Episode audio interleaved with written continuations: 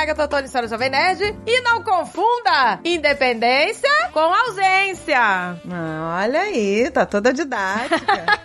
então já vou eu de novo com meu caderninho e o lápis hoje, né? Aqui é a Andréia, portuguesa. Eu não sei, eu não sei e nunca soube lidar com a adolescência, nem quando eu fui adolescente. Ai, meu Deus, pois é. Ei, queridas, aqui é a Dani. Muito feliz de estar de volta com esse objetivo muito importante: mantermos proximidade na família em todas as fases da vida. Pois é, é gente. Aí, gente. Hoje nós vamos, né, falar sobre. Adolescência? Adolescência. Ai, meu Deus, gente. Eu Dos filhos, né? Nós, nós. Pois é. É, é, gente. Não vamos falar nossos podres aqui. Chega de falar, né, da gente né? Eu tô mais cagada que pau de galinha. Né? Uma caneca de mamita!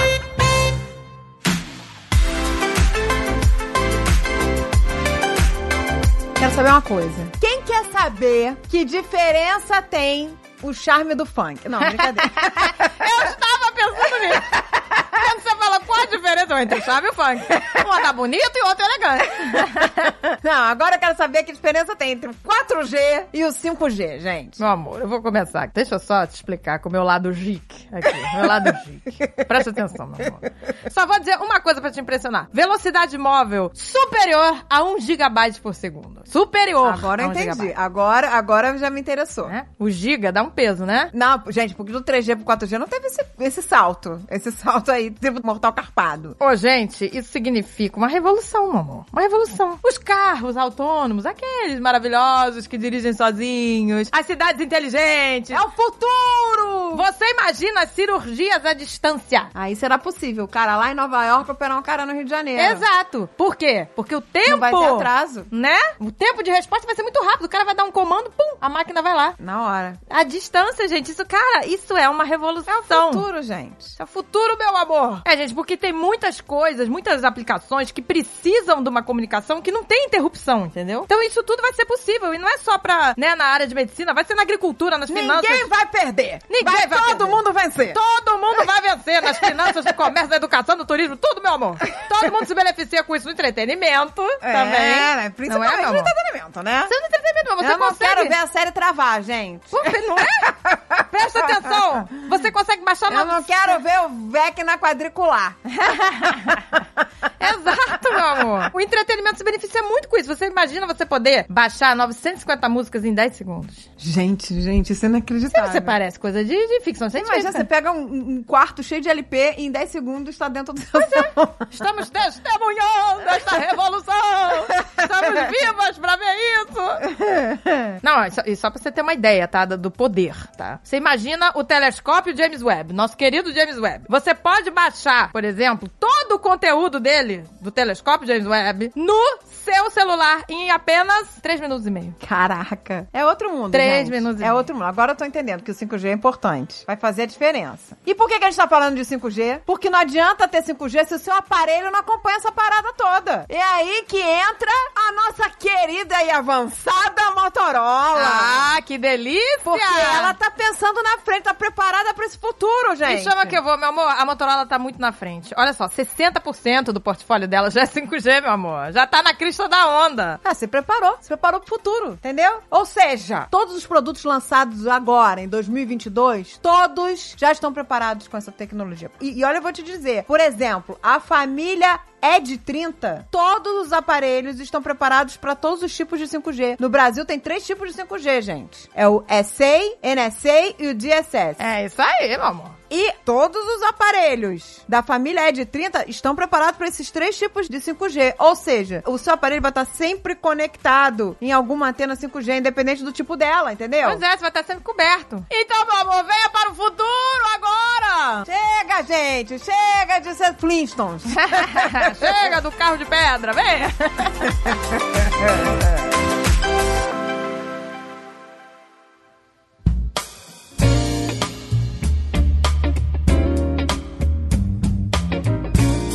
Hoje, meu amor. Nós vamos falar sobre os adolescentes, os nossos filhos. A minha ainda não é adolescente, mas eu já, né? Já tá querendo se preparar, né, Vou me preparar.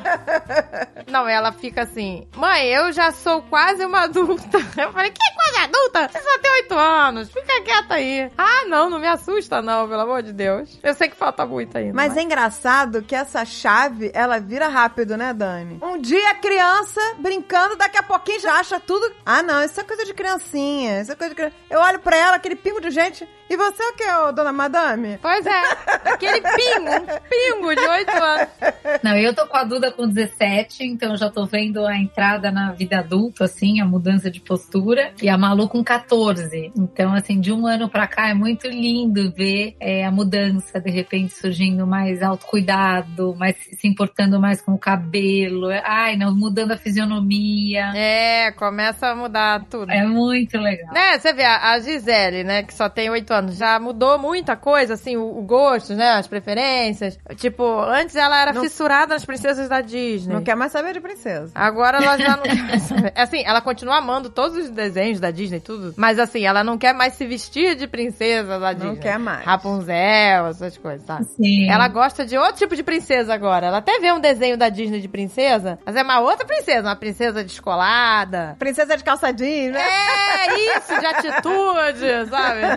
Então, assim, é, muda tudo, gente. Os interesses, é muito engraçado. Mas, assim, o nosso foco aqui hoje é justa... Quer dizer, a gente vai falar sobre adolescência em geral e tal, mas o nosso foco é aquela boa e velha dificuldade de dar independência pros filhos, mas dar da forma certa. Sim. Então, a gente tem, na verdade, e é muito legal você tá pensando, ela já tem oito e eu quero chegar nessa fase da vida é, de um jeito bom, tendo ainda voz. E eu acho que é uma fase onde parece, né, que a nossa voz fica mais fragilizada no sentido de tantas influências, mas não precisa ser assim. E vai fazer toda a diferença, tanto como a gente chegou na adolescência com os nossos filhos, em termos da relação, de como a gente responde nos momentos difíceis, nos momentos de erro e tudo isso, e também como que a gente se relaciona com eles nesse momento onde tem, e isso é maravilhoso, mais asa para voar, né? Então, às vezes eu, eu vejo muito, né, a coisa, ah, tá fazendo isso porque é adolescente, tá fazendo aquilo porque é adolescente, ah, é porque agora é adolescente. E eu acho muito perigoso a gente justificar isolamento, distância, falta de conversa na adolescência de um filho, porque a gente acaba justificando a nossa falta de esforço também em manter essa relação ativada, próxima e manter exatamente essa responsabilidade sobre uma liberdade maior que está acontecendo. É um momento onde a gente é muito necessário ainda, óbvio que de um jeito diferente. Então a sensação que eu tenho é, imagina que a gente está numa estrada com os filhos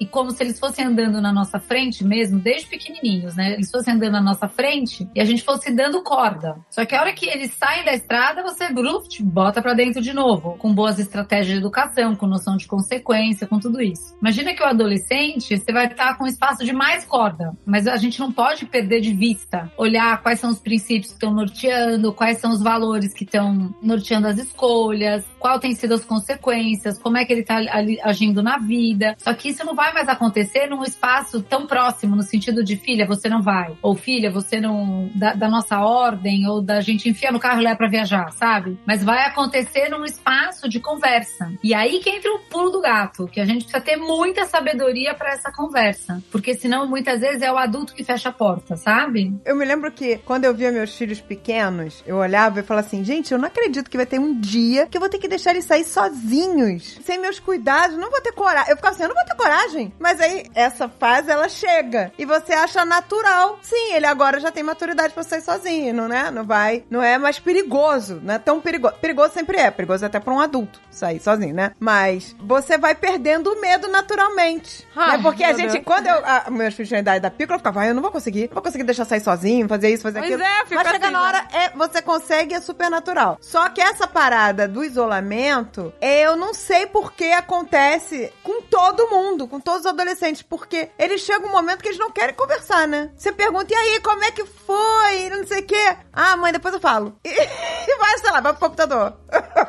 A gente vai ver uma coisa a, com relação a isso, aos temperamentos. Então, meninos tendem a ser mais calados do que as meninas. Às vezes, o temperamento Exato. mais introvertido vai ter mais dificuldade de falar. Mas imagina assim, ó, a gente tá, durante toda essa infância, trazendo limites, trazendo a oportunidade. Por isso que a boa correção, quando a gente fala do ou você, de, dessa criança entendendo a noção de consequência, a gente vai fortalecendo essa criança exatamente para esse espaço de aprendizado que é quando eu planto A, eu vou colher A e isso vai chegar na minha vida. Quando eu planto B, eu vou colher B, isso vai chegar na minha vida. Então, a gente usar de boas estratégias que e ainda, né, andar com acolhimento, com amor, com respeito, vai fazer com que nós sejamos um espaço seguro para os nossos filhos. O que quer dizer isso? Quer dizer que tanto quando eles acertam ou quando eles erram ou entram em alguma encrenca, nós somos as pessoas com quem eles vão poder contar, porque no fim do dia somos nós mesmos. O que, que a gente viveu na adolescência? Eu vivi. Eu tinha a vida que eu apresentava aos meus pais e uma vida paralela que eu não podia contar. Eu tinha medo da resposta, entende? A resposta ia ser uma resposta punitiva e tudo mais. Mas a hora que a gente começa a cuidar da resposta, eu acho que é muito importante a gente ter noções assim de comunicação mesmo, você vai continuar sendo um bom CMA na vida desse adolescente. Por quê? Porque você ainda será uma voz ouvida. E no fim do dia, você é um espaço seguro, porque a gente ama nossos filhos acertando, errando, conseguindo, não conseguindo. Então, a gente começa a virar um espaço de apoio, de troca, e não mais um espaço de minha mãe vai me botar de castigo. Eu não posso falar isso porque senão eu vou perder tal liberdade. Quando a gente vai corrigindo pela noção de consequência, por exemplo, eu lembro um menino que estava com 18 anos, que falou para mim, não, se meu pai e minha mãe souberem disso,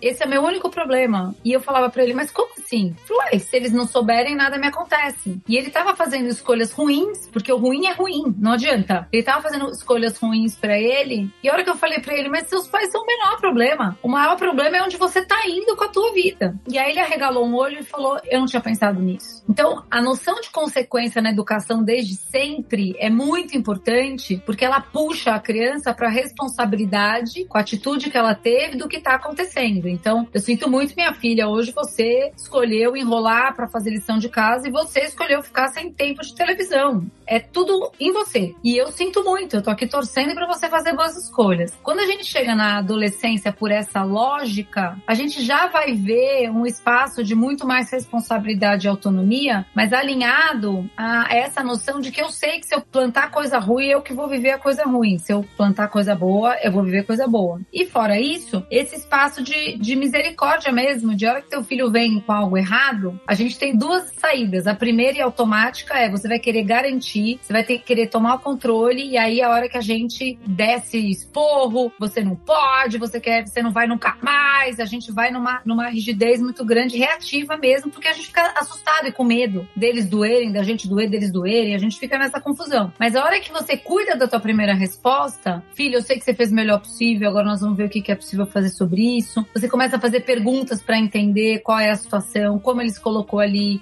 sem bronca, no sentido da primeira reação, a gente vai conseguindo trazer é, boas sementes mesmo de pensamentos, de reflexão e, óbvio, ajudar a lidar com as coisas reais da vida, num espaço de amor mesmo, de compreensão principalmente. E esse adolescente, ele vai voar, mas ele vai ter um espaço seguro para poder pedir ajuda dentro de casa. E eu acho que isso é o que vai mantendo essa proximidade que faz da adolescência, pelo menos essa percepção que eu tenho, nenhum bicho de sete cabeças. A gente continua lidando com as coisas, a gente continua trocando, a gente continua sendo um espaço seguro e isso vai permitindo esse caminho mais tranquilo nessa fase, sim, de mais conquista, mais independência, mais responsabilidade, maiores resultados, né, bons e ruins, eles começam a ser mais complexos. E a gente vai estar do lado deles para ajudá-los a enxergar e aprender com todas as situações certas e erradas que vão aparecer. Olha, mas isso que você falou foi tão importante, gente. Olha só, as palavras sábias de Dani.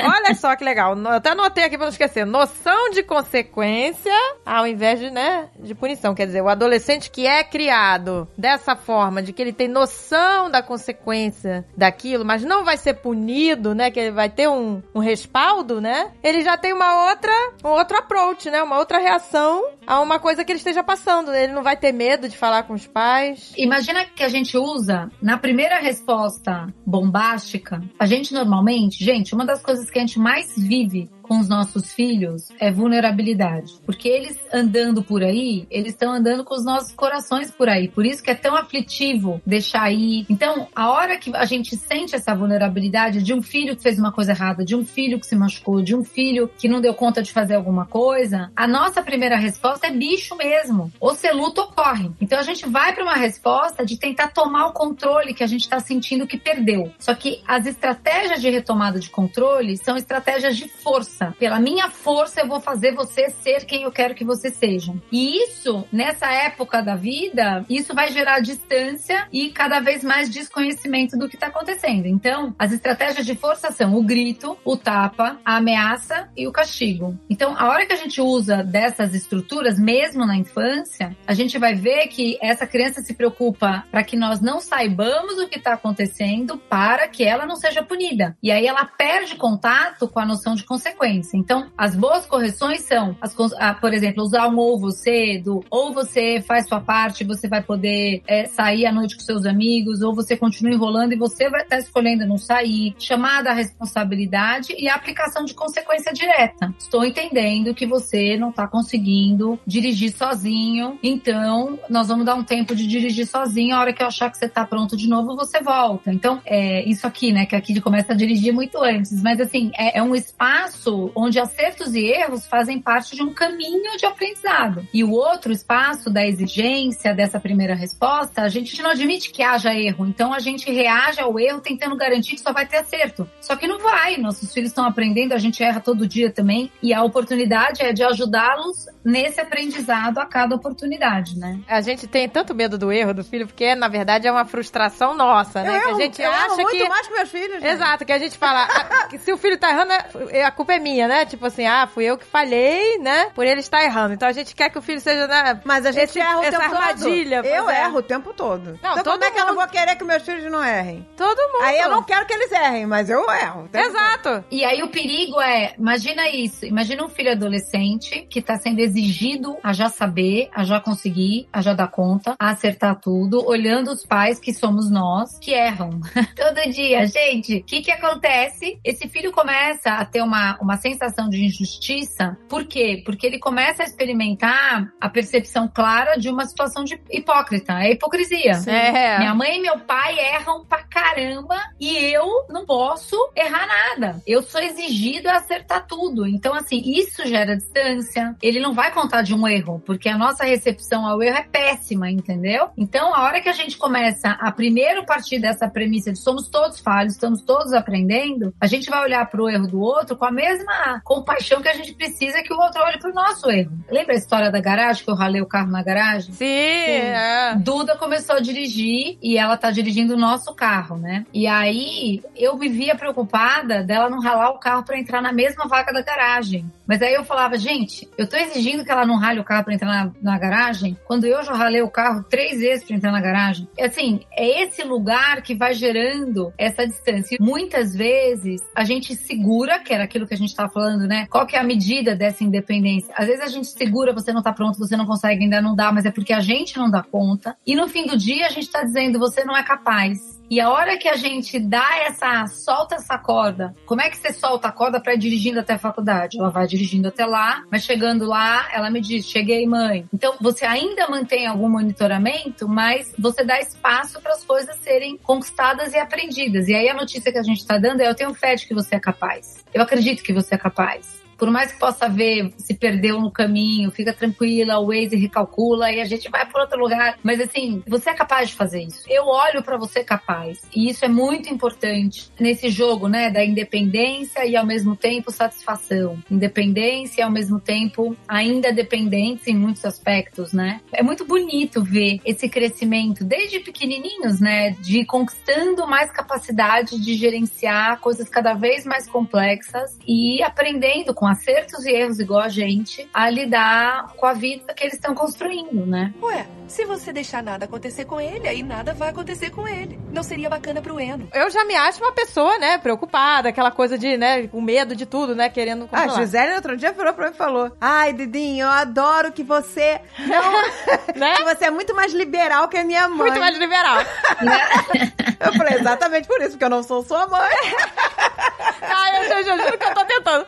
Ela até fala pra mim, mãe, desde- porque outro dia a gente tava falando, fazendo não sei o que, algum lugar com obstáculos, assim. Aí ela, mãe, eu quero fazer isso. Eu já sou grande.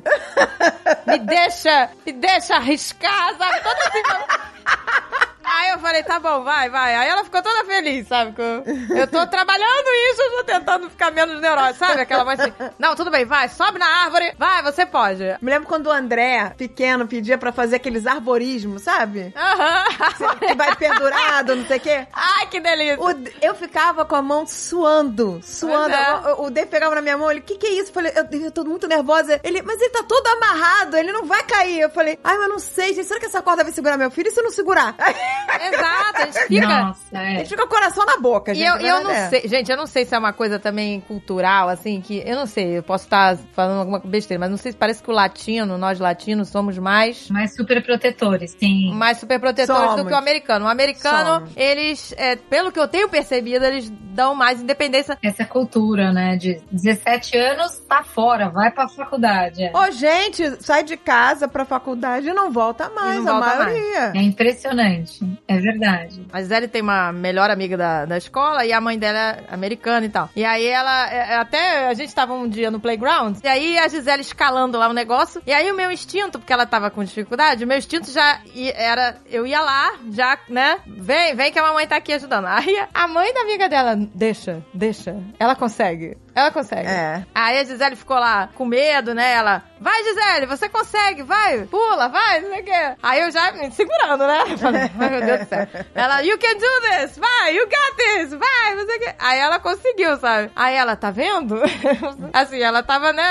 é, me deu uma lição ali legal, sabe? E vocês sabem que os pais ajudam muito nessa questão. Porque eu fico, ai, será? Mas será que já dá? Será que já tá pronto? Será que já consegue? Será que. E às vezes eu uso do Rogério, que eu falo, amor, você acha que tudo bem? Sei lá, a Duda aí. Primeira vez que ela foi, a Duda aí jantar não sei aonde, com não sei quem guiando, ele, claro! O claro dele é muito importante pra mim, porque o claro dele, ele é a notícia de tipo, meu, claro, vai, deixa aí. No fim do dia, gente, é um salto de fé de que ali tem recurso pra você lidar com o arvorismo. Teve treino, teve todo o aspecto antes. Tem uma história linda, não sei se vocês já ouviram falar dos filhotes das águias. Vocês já ouviram essa história? Não. Ah, é muito lindo. A águia, quando vai botar os ovos, né? Quando vai ter os, os filhotes, eles montam um ninho. Primeiro que a águia é casada com a águia macho, uma relação pro resto da vida. É muito lindo ver isso. Então é um casamento mesmo. E eles colocam esse ninho lá no alto do penhasco, onde não tem predador. E o ninho, ele tem três camadas.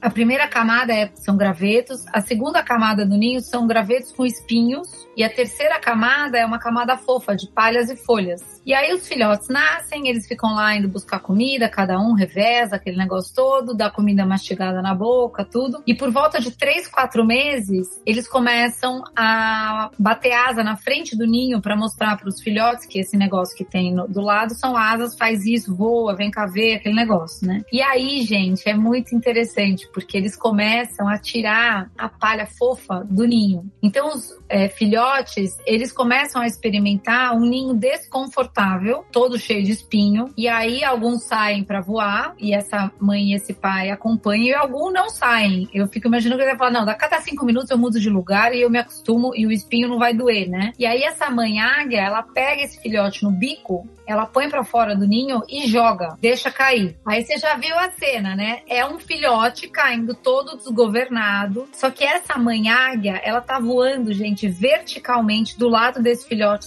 é, caindo. A hora que ele vai chegar no chão, ela entra embaixo. Nós humanos, a gente até faz isso uma vez. A hora que chega no chão, você entrou embaixo, aí você fala, não tá pronto para voar, bota a palha de novo, toma aqui comida na boca. Não, mas a mãe águia, ela sobe com esse bebê em cima dela e sai debaixo baixo de novo. E ele cai e ela voa do lado e ela sobe de novo e de novo e de novo e de novo até que ele voa. Então, muitas vezes a gente tem uma dificuldade na adolescência, isso também é um ponto importante. A gente tem muita dificuldade de ver nossos filhos desconfortáveis. Só que no desconforto, que seja até da minha amiga tá conseguindo pular e eu não tá, no desconforto de eu não querer ficar nessa situação, eu, eu vou me mover muitas vezes por conta do desconforto existente. E um dos perigos que a gente tá vendo acontecer hoje na adolescência, até por conta dessa vida digital tão cheia de entretenimento, rápido, apertar de um botão, que convida ao mundo do desejo, a gente tá vendo crescer um vazio muito grande, porque o espaço do esforço, o espaço do desconforto, o espaço do plantio de coisas. Tudo isso, a princípio, não é o que se quer, porque é desconfortável ir lá sua camisa do lado de fora para emagrecer, fazer qualquer coisa, para você começar um projeto, para você ir bem na escola. Então, existe um conforto gerado e um ninho gerado há muito mais tempo, que no fim do dia a gente está dizendo, eu não boto fé que você é capaz de voar. E a hora que a gente não bota para voar, a gente está no fim do dia despreparando nossos filhos e adolescentes para uma vida real, que não acontece no apertar de um botão, que acontece com você construindo, meu, a duras penas fazendo a tua parte o melhor que você pode, aprendendo com acertos e erros. Então a história da águia é isso. A saída do ninho, ela é desconfortável. Só que a gente pode voar do lado. Você pode ser a pessoa que vai olhar e vai falar: "Me conta, como é que estão as coisas? O que que você tá precisando? Tem uma coisa que eu posso te ajudar? O que que tá difícil?" E mantendo essa conversa aberta que dá pra gente falar como fazer isso, a gente vai acompanhando o voo, mas eles vão voar com as próprias asas, que é uma coisa muito importante nessa adolescência. Agora, para isso, vai ter ter desconforto. E isso a gente precisa suportar, entendeu? Porque às vezes a gente não suporta um filho desconfortável, né? É verdade. Nossa, verdade. você falou tudo, porque eu até vi uma vez, há muitos anos atrás, uma matéria falando que é, adolescentes que foram super protegidos e tal, né, naquela redoma, é, tem muito mais dificuldade realmente em empregos, muita insegurança, muita ansiedade, desistem logo, ficam com medo, sabe, desistem, pedem demissão, sabe aquela coisa de, é, de desconforto que você falou, né? Não, não foram treinados a ter esse desconforto desconforto. E aí qualquer frustração é. Não, não consigo lidar com isso. Pronto, chega. Não quero mais. Quer dizer, não tô dizendo que a pessoa tem que aceitar, é, né, no, no emprego, né, certas coisas que não gosta. Mas... Não, ninguém tá falando de desrespeito, né? Agora desconforto há, né? Exatamente, um desconforto. Uma crítica, né? Olha, você, né, Exato. não fez o trabalho direito e tal. É, às vezes a pessoa não suporta nenhum, né, uma crítica, porque não consegue nem lidar com isso, porque sempre foi tudo maravilhoso, tudo no amor. E nem sempre as, né? as críticas são justas. Né? Exato. Né? Tem crítica que é, vamos supor, uma pessoa que trabalha com publicidade. Às vezes o cliente vai reclamar de um negócio tá excelente, mas o gosto do cliente é outro. Vai gerar aquela frustração. Poxa, mas eu dei aqui o meu melhor, fiz o Exato. melhor possível e, e agora, olha só, o cliente não gostou, não, não tá feliz. Que é um negócio que eu acho horroroso, entendeu? Isso pode gerar frustração também, se Exato. a pessoa não tiver, né, a cabeça pra encarar. É, a pessoa não saber lidar com isso, né? Como a Dani falou, né? Tudo tem a ver com como você apresentou essas... Eh, o mundo pro, pro filho, né? E às vezes, assim, como a gente tem mesmo, cada um de nós tem um coração centralizado, como diz o Victor Frankl. Então, cada um de nós tem um script de como a gente quer que as coisas sejam. Pais têm isso pros filhos, filhos têm isso pros pais, a gente tem pros maridos, que a gente já morreu de rir aqui muitas vezes, os maridos têm pra nós. Então, assim, esse script, ele é meio que eu, eu gostaria que o mundo fosse do jeito que eu gostaria que fosse, só que o mundo é o que é. E o que é é que muitas vezes tem desafios, muitas vezes não vai ser do jeito que você quer, o outro é outra pessoa. A gente vai desenvolvendo habilidade de comunicação, habilidade de criar espaço de consideração. Tudo isso é um aprendizado gigantesco. Eu entendo qual é o meu trabalho, qual é o pedaço do outro. A gente, no fim do dia, tem a importante missão de fazer a nossa parte, mas a, gente, a nossa parte não é toda a parte, né? Então, nesse espaço tem frustração e tem muita conquista também. Então, é, a hora que a gente entende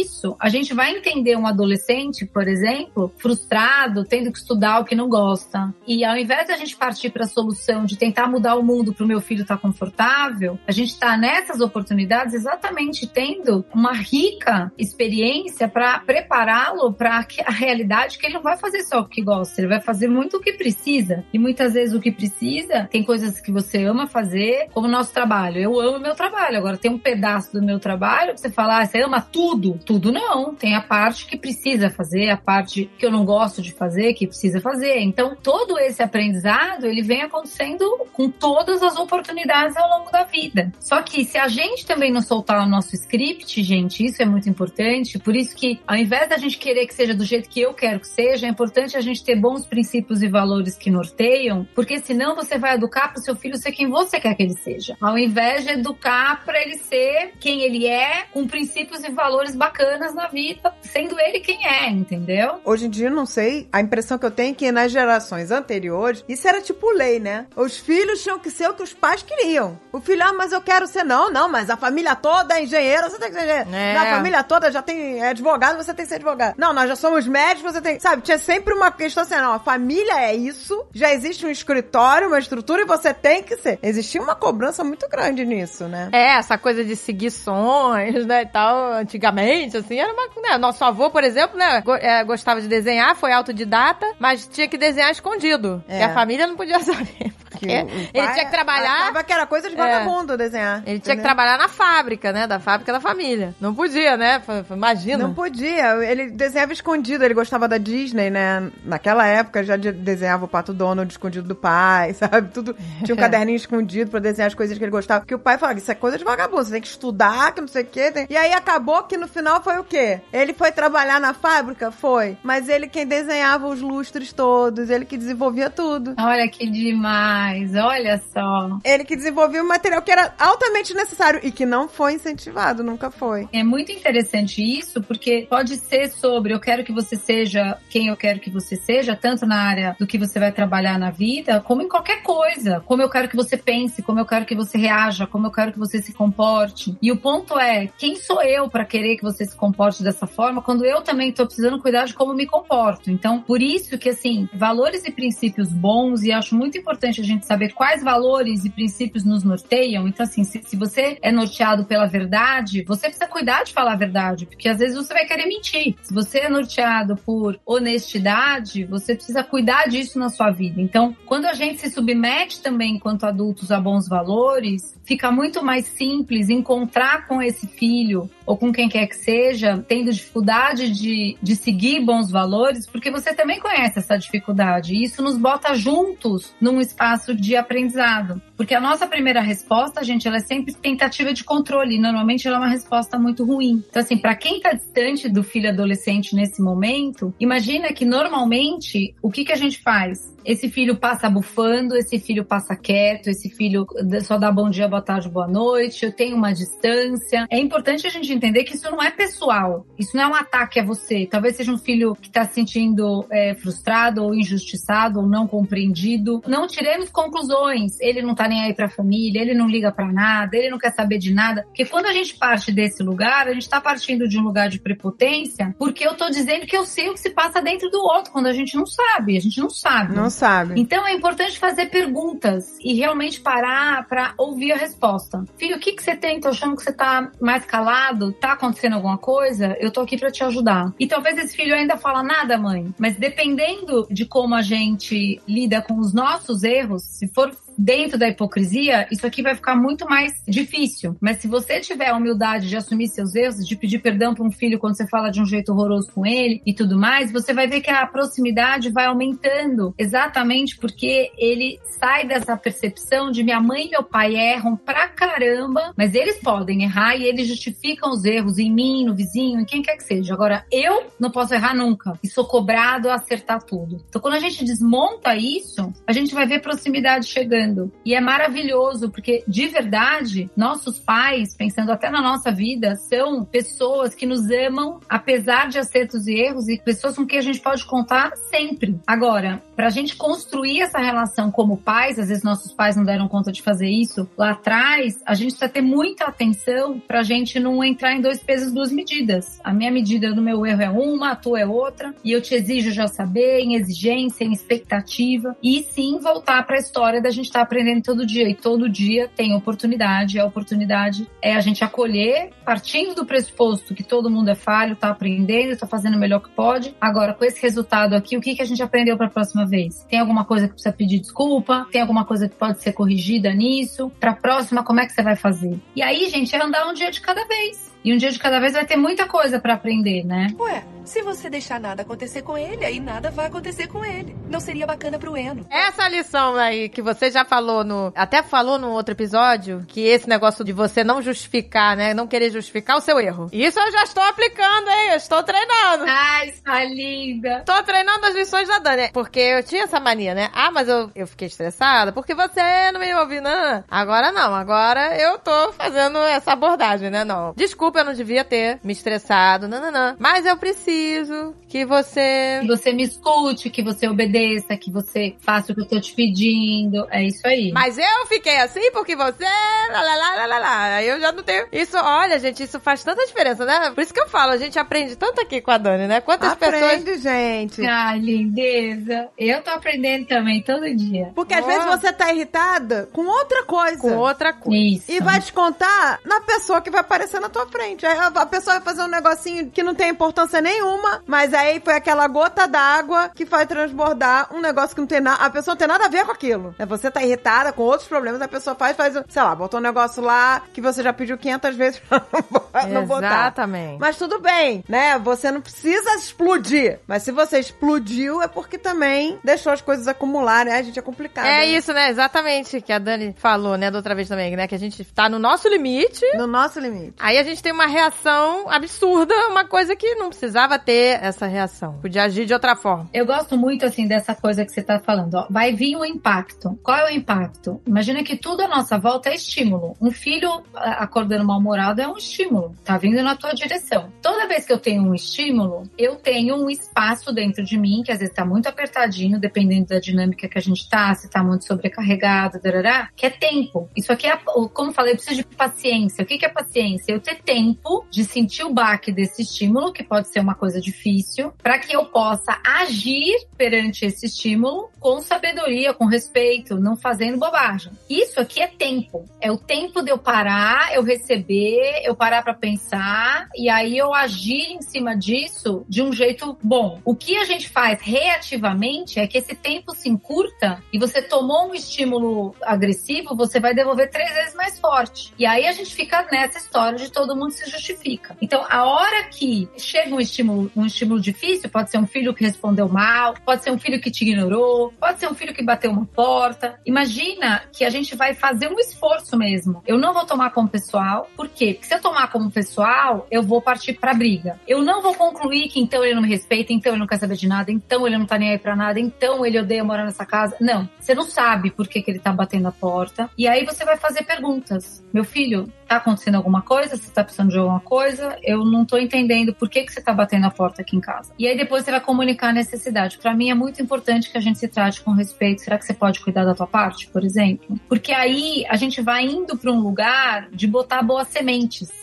E a hora que você começa a botar boas sementes, a gente é, vai tendo realmente é um negócio meio impressionante, sabedoria para sair da primeira resposta reativa, porque ela é muito ruim, porque ela é uma tentativa de controlar pela força. E quanto mais a gente controlar pela força, mais a gente vai perder contato com esse filho, com essa filha, principalmente nessa fase da vida. Então, às vezes, você vai escutar um negócio do seu filho ou da sua filha e você já quer que ele pense o que você quer que ele pense, porque você quer que ele seja o que você quer que ele seja, porque você quer que ele tenha princípios como você tem, etc, etc. Imagina que você vai ouvir, e se você tem um filho que fala com você, isso já é maravilhoso. Por quê? Porque se o teu filho está falando com você, você está recebendo uma imensidão de informação sobre o que ele pensa, como ele está agindo com relação a todas as coisas que estão chegando do mundo para ele, as amizades, os professores, tudo isso, quando ele fala o que ele pensa, que pode ser completamente ao contrário do que você acredita, você está recebendo uma informação de onde ele está, por exemplo, com relação a determinado assunto. E às vezes assuntos cabeludos, assuntos difíceis, assuntos polêmicos, assuntos profundos. E a hora que você descobre onde ele está, você vai checar com teus princípios e valores se aquilo tá dentro da educação que você quer dar ou não. E se não estiver, você não vai falar, você não pode pensar isso, meu filho, você...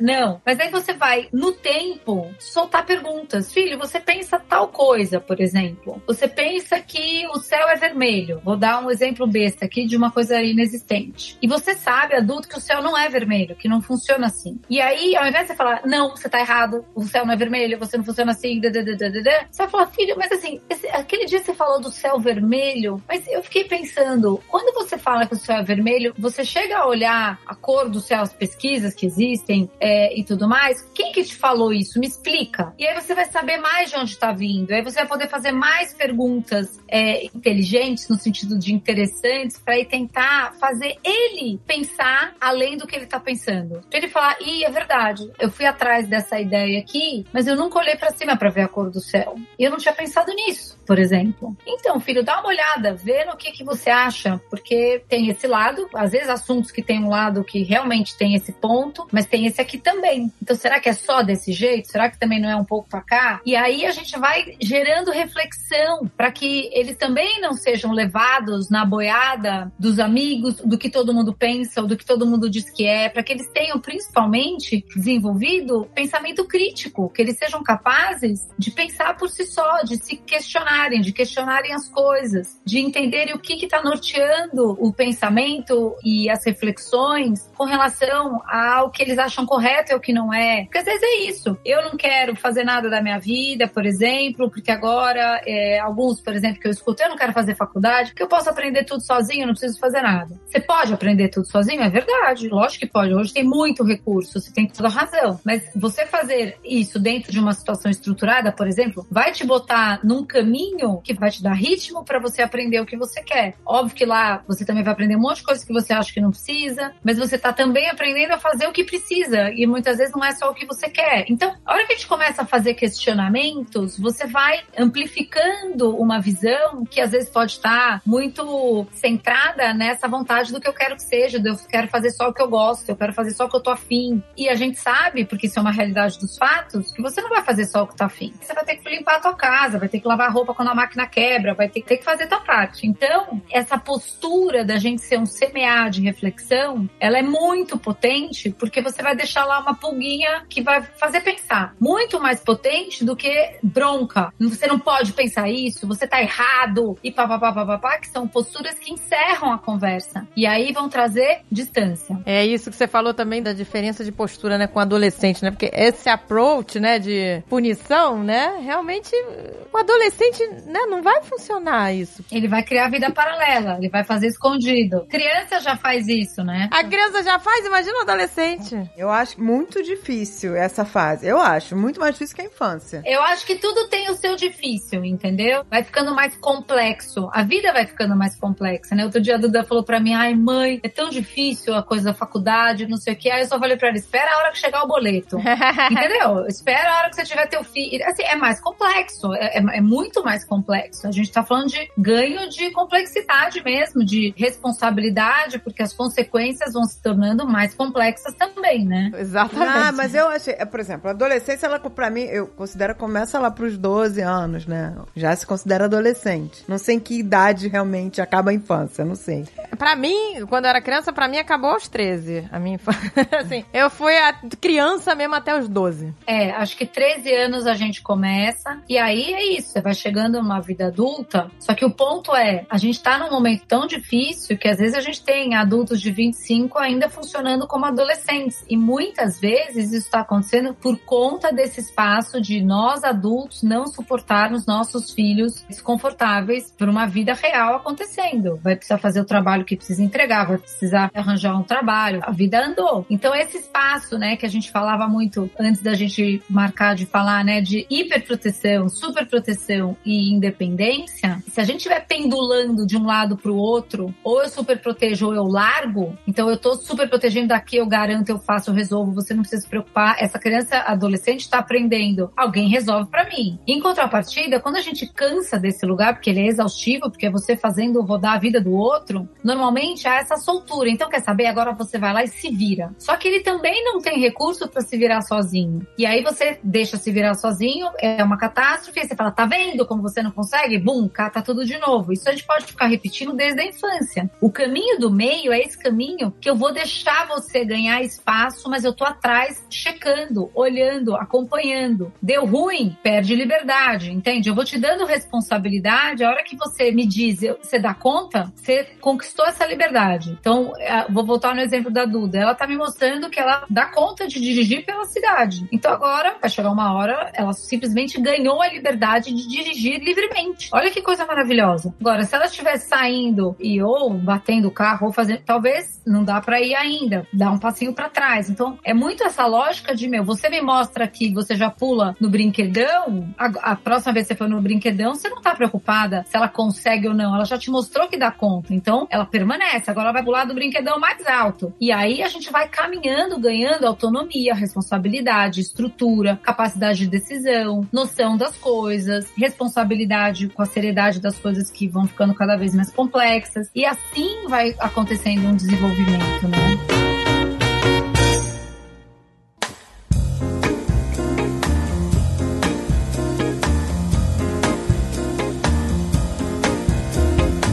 Olha, esse ponto, né, que a gente queria chegar, né? Essa coisa do 880, né? Você falou do caminho do meio. Porque a- É. às vezes a pessoa acha, ou eu sou super protetora, ou, Ou eu eu sou largo. vai, liberal. vai, minha filha, vai, vai, te larguei. Agora tu tem que ir, você tem que ser independente. Você não tem que ser independente? Então vai. E aí não é assim, né? Porque aí você não deu recurso nenhum pro adolescente. A pessoa às vezes confunde isso, né? Com é, dar liberdade, dar independência, com você largar realmente, né? Largar e, e deixar a pessoa no escuro. É que esse acompanhamento, ele é trabalhoso. Como que ele é trabalhoso? Imagina que, de repente, no começo, vou, vou voltar para a infância, tá? Você senta do lado do seu filho, vê tudo que tem de lição. E aí, esse filho senta para fazer lição, você não tá super protegendo, fazendo a lição para ele praticamente, e nem tá largando. Mas imagina que você passa na sala, fala, e aí, filho, fez a questão 2? Fiz. Beleza, agora 3 você vai fazer suas coisas, você volta de novo. Então, imagina isso num espaço de não ser uma lição de casa e de ser dirigir, a fazer um estágio, aplicação de faculdade, é, vestibular. Você ainda é alguém muito importante enquanto adulto para dar essa margem do rio, para esse rio ir crescer para o mar, para ele ir para um lugar maior. Então, o que acontece nessa hiper super proteção? Esse adolescente pensa que, meu, minha mãe e meu pai não vão me deixar falhar, então alguém vai resolver para mim. Que qual é a consequência disso? Ele não faz. Ele não precisa fazer, porque alguém tá lá para fazer, espaço dado, ele não precisa fazer nada. Em contrapartida, numa hiper soltura, de te vira, você tem que se virar sozinho e tarará, tarará, tarará, qual que é o ponto? Essa criança ou adolescente pode entrar num espaço de angústia de porque ele ainda não tem recurso e ele tá sozinho, é como se ele entrasse numa carga de estresse muito grande. Estresse no sentido, aspas, de sobrevivência. Ele precisa sobreviver aquilo, mas ele não tem a menor ideia de como. Então, é um crescimento amarra, né, numa coisa rasgando assim, porque ele usa de uma energia psíquica muito grande para dar so conta sozinho de uma estrutura ou de uma situação. Então, o caminho aqui do meio é esse que você vai estar sempre checando, perguntando, acompanhando, aplaudindo, deu certo, joia, ou não, ainda não, volta para trás. E aí a gente vai ver esse espaço de recurso sendo desenvolvido e responsabilidade sendo ganho, com mais noção de consequência. É muito legal, assim, ver voar mesmo, a gente vai ver voar. É a coisa mais maravilhosa. Eu tive uma experiência esse fim de semana com uma amiguinha da Gisele, que a gente foi na casa dela e tal, mas é, é muito engraçado, porque é uma amiguinha da Gisele, da escola, que a mãe... Porque o que acontece? Essa mãe, aí eu, eu- quando eu vi uma pessoa mais super protetora, né, do que eu, e uma pessoa Aí muito... choca. Aí eu fiquei, caraca, que, que que é isso, gente? Meu Deus. Porque a mãe, ela vive num eterno estado de tensão, essa mãe, sabe? Ela não consegue, tipo, a gente foi se encontrar no playground. Ah, eu marquei nesse playground porque ele é mais vazio. Esse playground não tem ninguém. Então, assim, ela tem medo quando tem muitas crianças. Ela tem medo de. Ela é germofóbica, sabe? Então ela passa o, dia, o tempo todo limpando a mão da filha com lencinho e não pode ter muita criança. É, sabe? Um ambiente cheio. É tudo um controle. Aí a gente foi fazer um piquenique, cada uma levou alguma coisa. Aí, na hora que a filha ia botar o bolinho na boca, ela, não, não come. Isso é açúcar, você já comeu açúcar hoje? E você vai almoçar? Sabe? Então era assim, era um controle excessivo. Ela não pode. Deixa a criança viver. Não gente. deixa. Ela não tem acesso a, a nenhum eletrônico. Assim, eu sei que tem gente que, que é a favor, mas eu acho, quer dizer, na minha opinião, assim, eu acho que tudo com um equilíbrio é válido, né? Porque você tirar a tecnologia de uma criança que já tá com. Ela, no caso, tem 7 anos, mais nova que Zé. Mas assim, você privar totalmente desse mundo, é, isso faz parte da vida deles, da nossa vida. Dessa nova geração, Dessa gente. nova Eles já geração. nascem nesse mundo tecnológico. Você vai, não vai deixar eles acompanhar acompanharem, porque a Pícola, por exemplo, já tá fazendo coisas incríveis com a ajuda da tecnologia. Da tecnologia. Ela já edita vídeo, ela faz animação, é inacreditável. É, o grande ponto é o acompanhamento. Então a Piccola, ela não tá solta na internet, no mundo digital, mas ela tá acompanhada exatamente por um adulto que vai cuidar da infância dela, porque ali também é a Praça da Sé. Então precisa ter esse acompanhamento mesmo, né? Precisa, Precisa, nossa. Teve, não pode. que te- teve uma época até que eu dei uma relaxada, né? E aí já, ela já tava assistindo uns vídeos de desenho, né? Mais, mais esquisitos, assim, sabe? Umas coisas mais violentas. Aí eu falei, meu Deus, olha aí, perdi o controle. Sabe aquela coisa que você acha que tá tudo bem, né? Aí quando você. Aí eu falei, ai meu Deus, bloqueei e tal, as coisas. E aí deixei só o YouTube Kids. E aí fica aquele controle constante. Mas porque, né, realmente, se deixar, né, se demole, o negócio vai pra um, pra um lado esquisito. Mas aí, então, assim, me deu uma agonia ver essa amiga dela, porque. E a menina é um doce, sabe? A menina é um doce. Mas você nota que já tem uma diferença no desenvolvimento também, sabe? Ela é um doce, mas ela, ela é mais, digamos, eu não sei se é inocente a palavra. Infantil do Ela que é mais. outras. É, que ela ainda tá num mundinho Parece mais. que ela tem três anos a menos. É, é como se ela tivesse, exato.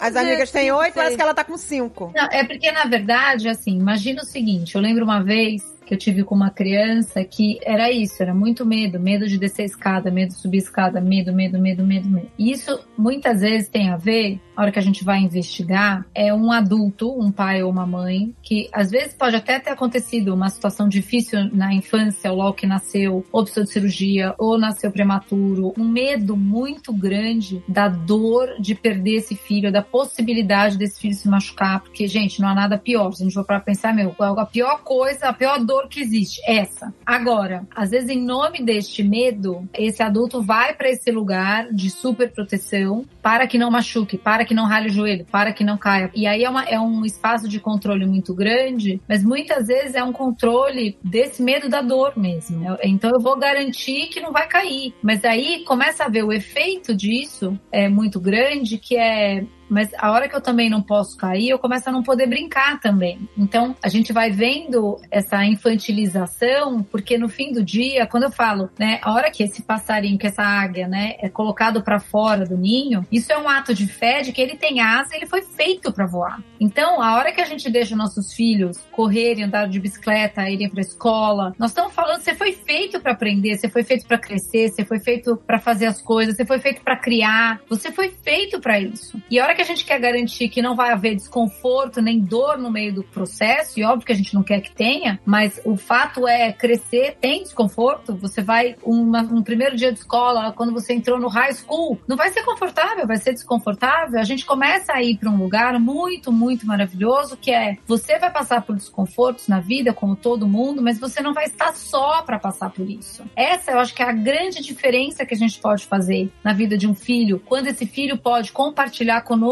qualquer coisa, porque nós teremos acolhimento e amor antes de qualquer coisa. Nós vamos dizer, eu sinto muito, eu tô aqui do seu lado, vamos ver o que é possível fazer, o que, tem para aprender nessa história, você não tá sozinho, eu te amo, acertando errando. Então, a hora que a gente é esse primeiro acolhimento, a diferença é que os desconfortos na vida existem, gente. Essa, essa é a, é a realidade da vida. Mas você não vai estar sozinho para passar por eles. E aí a gente começa a construir essa relação de confiança que de verdade não vai se esvaziar na adolescência. Pelo contrário, vai ter uma troca muito mais legal, porque não é numa diferença tão grande no sentido da infância com um adulto, mas começa a rolar um espaço de trocar ideias, da gente também aprender, que desde sempre a gente aprende, mas aprender mais ainda com eles, a gente descobrir coisas novas, da gente é, rever coisas. Então, vai existindo um espaço de educação sempre, mas jamais solidão e sempre a oportunidade da gente estar perto, às vezes descobrindo coisas juntos, estudando juntos sobre determinado assunto que a gente não sabe, que a gente se interessou e podendo reafirmar esse espaço da família como um espaço de descanso mesmo, para todos os momentos de vitória e os momentos de derrota que vão acontecer. Então, assim, é muito sério essa questão tanto da superproteção quanto do largar, porque a gente acaba abandonando o processo do desenvolvimento de recurso. Ou vai desenvolver na marra e sozinho, ou não vai desenvolver porque Não precisa, alguém tá fazendo para mim. Então, educar, gente, é um ato de coragem. E é um ato de fé também, de eu acredito que você tem condição de aprender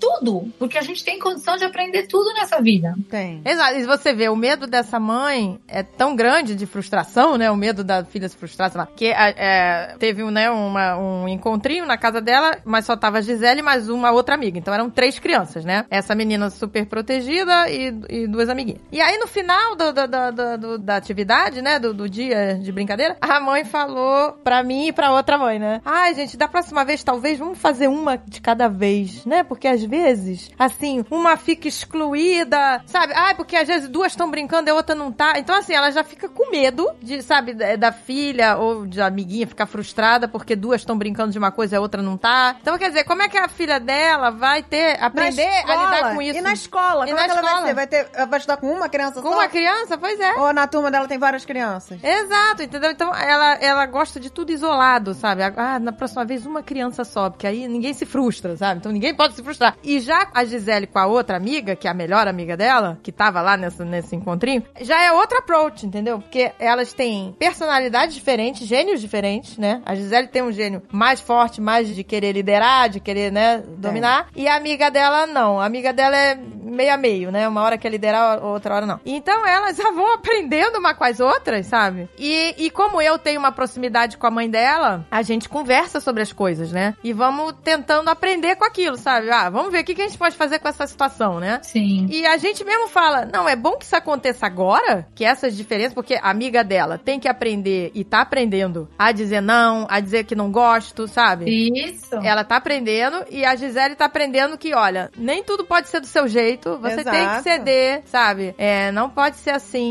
essa coisa, de, essa necessidade, né, de controlar. É, então, elas estão aprendendo juntas e, e, e tá sendo muito bom. E eu prefiro que isso aconteça agora, Claro. nessa idade, do que aconteça depois, na vida adulta, que aí você não vai nem saber lidar com a sua Não. personalidade, com a personalidade do outro. Então, isso tá sendo bom, né? Mas essa amiguinha dela me preocupa porque ela não vai ter essa oportunidade, talvez. É, porque assim, a hora que a gente olha três crianças brincando, vai acontecer, né? De duas ficarem juntas, aí uma terceira fica de fora, emburra, duas querem brincar, a outra não quer. Essa triangulação é muito natural que aconteça uma disputa, que aconteça tudo isso. Só que olha que oportunidade maravilhosa de tudo isso que você falou, Agatha, acontecer. Aprender a ceder, aprender a ouvir o outro, aprender que não vai ser só a minha brincadeira, aprender que vai ser um pouco a do outro também. Eu vou brincar de uma coisa que eu nem tô muito afim, mas a outra também tá brincando de uma coisa que ela não tá muito afim, então a gente vai fazer isso todo mundo pra ser legal pra todo mundo. Gente, é maravilhoso. E a hora que a gente luta contra o desconforto, contra o conflito, ou contra a frustração, a gente tá artificialmente trazendo um bem, que é um bem-estar imediato, artificialmente produzido, que jamais vai trazer o bem maior da gente ser amigas e a gente conseguir se respeitar, por exemplo. Não vai, porque vai ter sempre artificialmente as coisas sendo colocadas, né? A hora que tem esse esforço de ceder, de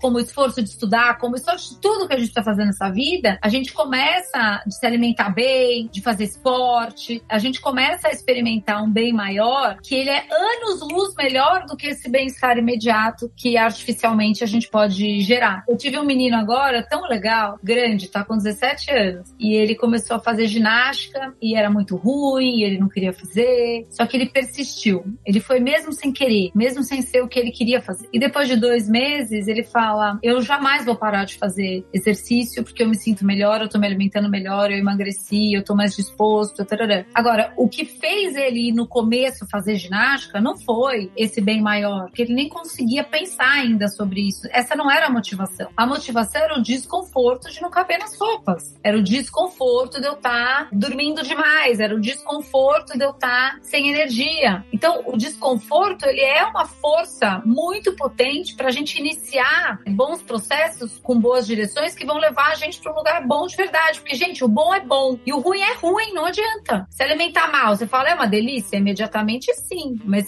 se alimentar mal pra caramba, sempre e toda vez, onde você vai parar? Você vai para um lugar bom? Não vai, não dá, não tem como. Porque as consequências existem. E não adianta você plantar A e achar que vai colher colesterol baixo. Plantar, comer bolo todo dia vai colher. Não vai. A hora que a gente vai usando dessa estrutura, que é a estrutura da verdade, da realidade, a gente vai começar a chamar para esse aprendizado e isso vai gerando responsabilidade, uma condição de crescer na vida com realmente autonomia, bons princípios, responsabilidade e felicidade, porque é nesse bem maior que tá a felicidade. O bolo que dá um bem-estar imediato não te traz felicidade, te traz desejo realizado, satisfação imediata. Mas aquilo ali logo se vai embora e aí você precisa comer outro bolo, ou outro joguinho, ou outra coisa. Então, isso vai aumentando cada vez mais essa experiência de vazio que a gente tem dentro da gente, existencial. Então, quanto mais a gente puder trazer para essa vida concreta, do cuidado do plantio e, e, na direção dessas boas colheitas, melhor. Só que a gente precisa fazer isso do lugar de quem também está plantando e também se ferra, e também tem um coração centralizado, e também está aprendendo todo dia, né? Senão a gente perde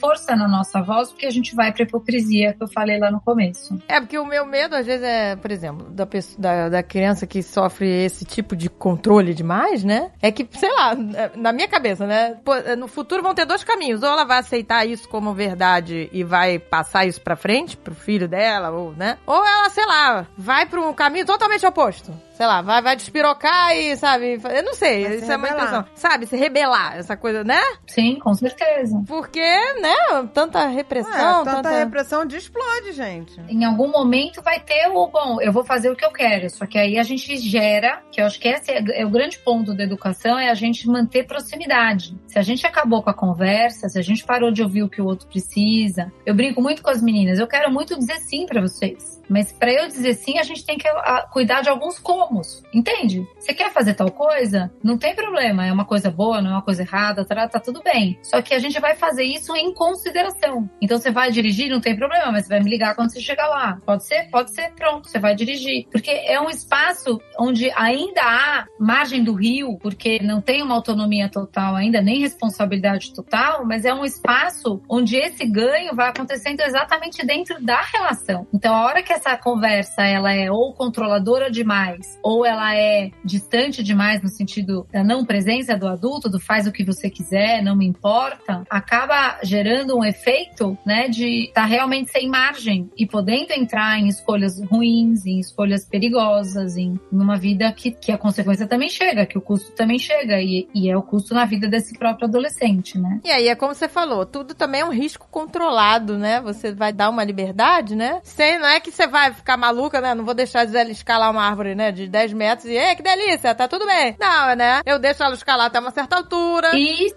Né? Tipo assim, ó, se cair na grama, assim, ok, pode até, quem sabe, quebrar um braço, alguma coisa, mas é um risco, não é um risco, né, alto. Então, assim, vou calculando e vou deixando, né? Mas o adolescente é... tem um lado que é chato, vamos falar? Tem um lado que, assim, tudo pra eles é chato, tudo é um saco, tudo, ai, que saco, ai, que... Eu me lembro uma vez, eu queria que o André fosse comigo assistir um filme nacional. Eu me lembro disso até hoje. Ele falou, que saco, mãe, filme nacional, quem que assiste filme nacional? Que não sei que, só queria ver filme. Eu falei, não, mas é, você tem que dar valor ao nosso também, tem coisas boas. Aí, não vou, não quero, não vou. Eu falei, não, vamos, vamos fazer. Aí eu falei, vamos fazer assim. Se em 20 minutos de filme, se em 20 minutos você não der, porque era uma comédia que eu tava querendo assistir com ele. Se em 20 minutos você não der uma risada te achando um saco, a gente vai embora, gente levanta e vai embora, tá? Aí ele falou, isso o, o Almôndega, ele falou, ah, tá bom, mas que saco, tem que fazer esse programa chato, que vocês maluquices. Tá bom, vamos. Em cinco minutos ele tava rindo, era o um filme com o Celton Mello. Cinco minutos ele tava rindo de chorar. Aí o, o adolescente vai ter essas coisas, essas birras. Não quero é. isso, isso é chato, não quero.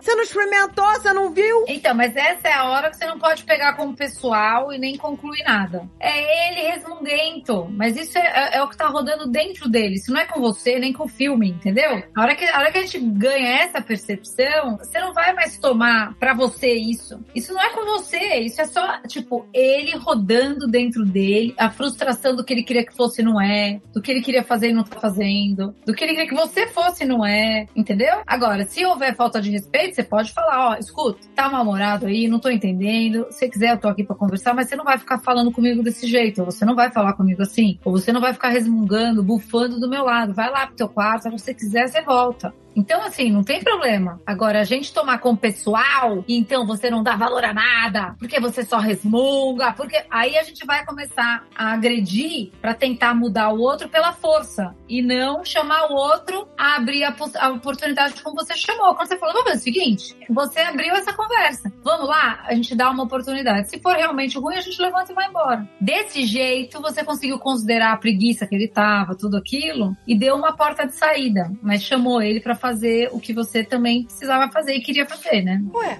se você deixar nada acontecer com ele, aí nada vai acontecer com ele. Não seria bacana pro Eno. Eu É. fiz uma grande burrice na minha vida de levar meus filhos pra escolher o colégio quando me mudei pra Curitiba. Eu falei, a gente tava se mudando de Minas pra Curitiba. E aí eu fiz a burrice. Falei, eu vou conhecer os colégios, vou levar eles pra eles gostarem da escola. Só que aí, cada um gostou de uma escola diferente. Tenho dois filhos. O que, que eu devia ter dito? Eu devia ter feito. É, eu vou conhecer os colégios, vou ver o que, que é o melhor pra mim, porque é mais próximo de casa, não sei o que. Levo os dois. Essa é a escola que vocês vão estudar, lógico. Exato. Essa deveria ter sido, né, a minha. Só que chegou na hora, eu levei pra conhecer todos juntos e cada um gostou de uma escola. E haja Cristo pra convencer. Eu falei, aí o Almôndega escolheu a escola que era do lado de casa, que pra mim era ótimo, e o Alan escolheu uma escola que era do outro lado do mundo, do outro lado da cidade. Aí eu falei, mas filho, esse colégio é tão perto. Não, mas eu adorei aquela escola porque tem isso, porque tem não sei o quê. Falei, então tá bom, vamos tentar fazer isso dar certo. Não tava dando certo, gente. O André, que estudava do lado de casa, ele tinha tempo pra tudo. O Alan, que tava estudando do outro lado da cidade, não tinha tempo pra nada, porque ele passava metade do dia dentro da condução, pra ir, pra voltar, né? Aí eu falei, olha só o que você tá perdendo, você não tá podendo fazer uma atividade extra, seu irmão tá fazendo isso, você não tem tempo, seu irmão pode fazer isso, você não tem. Ah, mas eu adoro o colégio. Ele adorava o colégio. Eu falei, então, então ele adora o colégio, então vamos deixar. Até que chegou um momento que começou a ter aulas no meio da tarde, no colégio. Eu falei, agora tá impossível. Agora não dá pra você ir, voltar, ir, voltar e voltar. Você não mora perto da escola. Falei, agora não dá. Falei, agora vamos fazer o seguinte. Agora vamos testar. Vamos testar você estudar aqui do lado de casa. Porque você não vai ter que ficar voltando no meio da tarde pra um lugar que é no outro lado Pois da é, cidade. não, gente. E você não tem o que fazer lá. Ele- por exemplo, a- aula acabava meio-dia, aí tinha uma outra aula às três da tarde. Eu falei, o que que você vai ficar fazendo durante essas três horas? Ai, gente, que horror! Você vai ficar parado olhando pro teto? Não tem o que fazer. Aí eu tive que tomar essa, as rédeas. Falei, vamos fazer o seguinte: vamos fazer um teste. Eu falei assim: vamos fazer um teste. Você vem estudar aqui perto de casa durante um semestre. Se você odiar, odiar esse colégio, não gostar de jeito nenhum, eu prometo que você volta a estudar no, no Marista, que era o Marista que estudava, né? Mas, se você gostar, acabou o nosso problema. Você vai ter tempo pra fazer outras coisas, outras atividades. Vai estar do lado de casa. Pô, porque era do lado, né, gente? Era na mesma rua. Nossa, mas chorou, esperneou, não quero sair do colégio, não sei o que. Eu falei, não, mas vamos fazer essa experiência. Seis meses, um semestre. Se você realmente não tiver como, falou, mãe, não dá. Esse colégio não dá, eu quero voltar. Você volta pro outro e acabou assunto cerrado. Acabou que ele adorou o colégio, cara, mais do que do outro. Gostou mais ainda do colégio lá de casa. Pois é, fez grandes E ele amigos. não quis voltar pro Marista, entendeu? Mas é quem foi a burra aqui. Fui eu. Vamos entender isso dentro da gente, que é muito importante. A hora que você tava mudando pra Curitiba, a gente já pensa que você já tá causando uma questão de tirar as crianças da escola que estavam. Dos amigos. É, já era aquela culpa, Aí né? a gente quer amenizar pra que eles gostem, então eles têm que. Aí a gente vai pro querer, o que você quer. Eu po- Eles podiam falar, eu não quero ir pra Curitiba, como é que vão fazer? Entendeu? Então, aí a gente vai pra esse lugar. Aí a hora que a gente vai pra esse lugar, às vezes a gente se põe nessas sinucas de bico, que são coisas insustentáveis. Ou vai que era uma escola ruim, sei lá. Então, a hora que você escolhe a escola e chama pra eles abrirem o coração, agora é, isso aqui vai ser bom, é desconhecido agora, mas depois vai ficar bom. Então, você postergou um desconforto. E aí, a hora que você bancou o desconforto que ia acontecer e ele abriu o coração lá pra escola perto de casa, ficou bom também, entendeu? É, exato, né? Não, É, é que- mas, mas se ele realmente não gostasse, eu ia deixar voltar, mas só que ia ser ruim pra ele, porque eu ficava desesperada que ele perdia o dia inteiro. Sim. Indo e É. voltando daquele colégio, entendeu? Se tivesse lá de casa, ele tinha muito mais tempo pra fazer outras coisas, entendeu? Inclusive curtir com os amigos, tudo, né? Exato, tudo. Não, e ele adorou com outro colégio. Essa é aquela hora que a gente quer que eles decidam, mas a gente tá dando pra eles um poder de decisão de uma coisa que eles não têm como enxergar. Não pode, exato. É, pois é. Não pode, é verdade. E aí eles vão tomar uma decisão que no fim pode ser uma decisão ruim mesmo, né? É, como a Dani falou, né? É, adiou o desconforto, né? Você. Ah, vamos, adi- vamos deixar ele na escola que ele gosta, mas aí começou a ficar insustentável, né? E acabou que ele teve que mudar. É, não, é a mesma coisa que você levar, você, sei lá, tem mais de um filho, dois, três filhos. Vamos escolher a casa onde nós vamos morar. A criança não tem condições de escolher a Exato. casa. É que, é, Entendeu? Não tem. Você que tem que escolher onde vai ser mais próximo do trabalho, não sei o quê, onde vai ter as melhores escolas, onde... Não, eu lembro, olha, gente, quando a gente chegou aqui, eu lembro o primeiro dia de aula, as duas voltaram aos prantos. A gente quer ir embora dessa escola agora. Essa escola é um horror. Ai, que horror. Eu ia ficar. Nossa, eu ia ficar no chão, no chão, estirada. Não, gente, mas eu passei, ó. O primeiro dia de aula, a hora que chegou, eu vi, meu, a Malu não falava inglês. Eu lembro que eu passei o dia deitada na cama imóvel, até dar o horário da saída. A hora que veio o horário da saída, as duas chorando, vamos embora agora dessa escola, eu não vou estudar aqui, amanhã eu não vou. E não tinha outra escola, era escola pública do bairro, não tem opção. É essa e acabou, entendeu? Aí eu lembro que eu falava pra elas assim, amores, é assim, é só essa escola que tem, não, vai, choradeira. Eu falava, gente, olha, juro que eu falei isso pra elas. Hoje foi o pior dia de todos. Amanhã vai ser menos pior. Aí elas falavam, mas menos pior ainda é ruim. Chorar. Menos pior ainda é ruim, mas amanhã você já sabe onde é a tua sala, você já sabe a cara da professora, você já sabe onde é o banheiro, você já sabe onde come. Aí elas, é verdade, eu já sei mesmo. Então, amanhã vai ser menos pior. Aí dia seguinte, foi menos pior, mas ainda é muito ruim, mãe. Aquele negócio todo.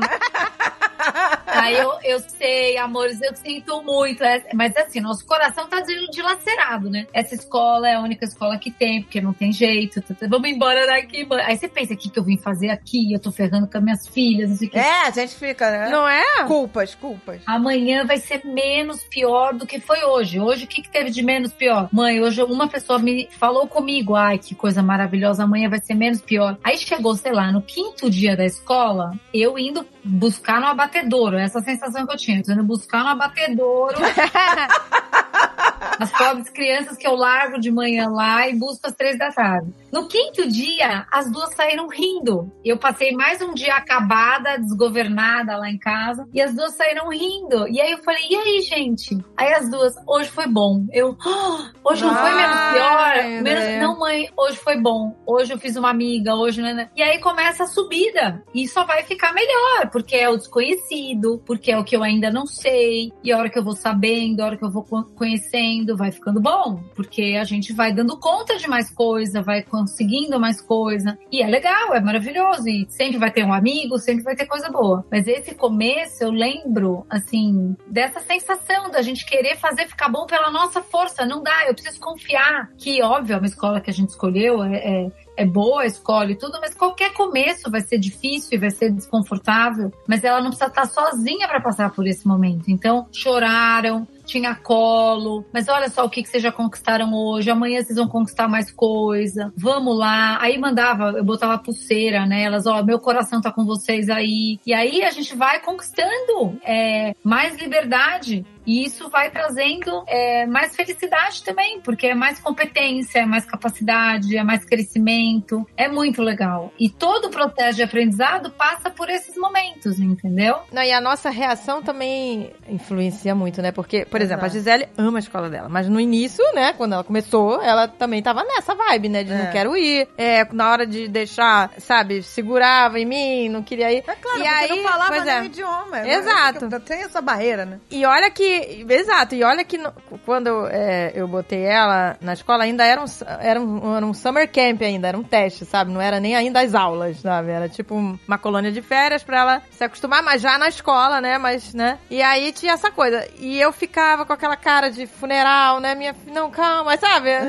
Abraça a mamãe. E aí a, a professora dela, né? No caso do Summer Camp, falou assim: olha, você tem que fazer o seguinte: você tem que encarar tudo com naturalidade e alegria, sabe? Falar pra ela, tchau, minha filha, bom dia, ah, vai, sabe? E não mostra que você tá com pena, com Exato. medo, fazendo carinho, abraçando, porque isso vai dar uma sensação pra ela de que aqui é um lugar de sofrimento, né? Tô- Exato. Aí, Não, e essa alegria é isso, é eu confio que você é capaz de aprender inglês e se comunicar, porque ela é capaz, tanto é que hoje ama, fala. Fala mais em inglês. Pois é, pois é. Agora o desafio é outro, né? O desafio é, Desafio é- pelo amor de Deus, fala português. Vamos Que falar português. Antes, antes era o medo do inglês. Aí eu passei a fazer isso. Na hora de deixar ela lá, eu... Tchau, meu amor! Porque ela era, né, muito pequena, né? Quatro É. anos, é, quatro pra cinco. Tá. Ai, que delícia! Vamos lá! Tchau, meu Beijinho! Ah, tchau! Fecha a porta. E aí ela ficava naquele... E eu não dava, né? Não ficava, ai, minha filha, não. Aí foi, foi. Pronto, aí foi assim, ela foi se acostumando. Porque ela viu a minha reação de que tá tudo bem, daqui a pouco a mamãe tá aqui, tchau, de vista, sabe? Ela foi vendo. Não, e a tua reação diz, eu, eu tô dizendo, você é capaz. Você não tá sozinha, você é capaz, você consegue. A mamãe tá aqui se você precisar. É muito poderoso, né? É muito poderoso, né? E tem essa coisa também, né? Por exemplo, a Pícola tinha muito isso. Ela é muito agarrada com a Ágata. Muito agarrada. E criar esse, como diz assim, cortar o cordão umbilical É. é difícil pra caramba, gente. Porque é difícil até pra gente. Não, era difícil pra mim. Eu tava, meu Deus, minha filha. Ficava lá pensando aqui em casa, né? Igual como você falou, né? Dilacerada, pensando. Largada, meu Deus. Filha, há horas longe de mim, eu sem saber. Será que ela vai ficar bem? Ela vai, né? Ué, se você deixar nada acontecer com ele, aí nada vai acontecer com ele. Não seria bacana pro Eno. Eu vou te dizer que eu sempre fui super protetora. Eu não sou péssimo exemplo. Mas.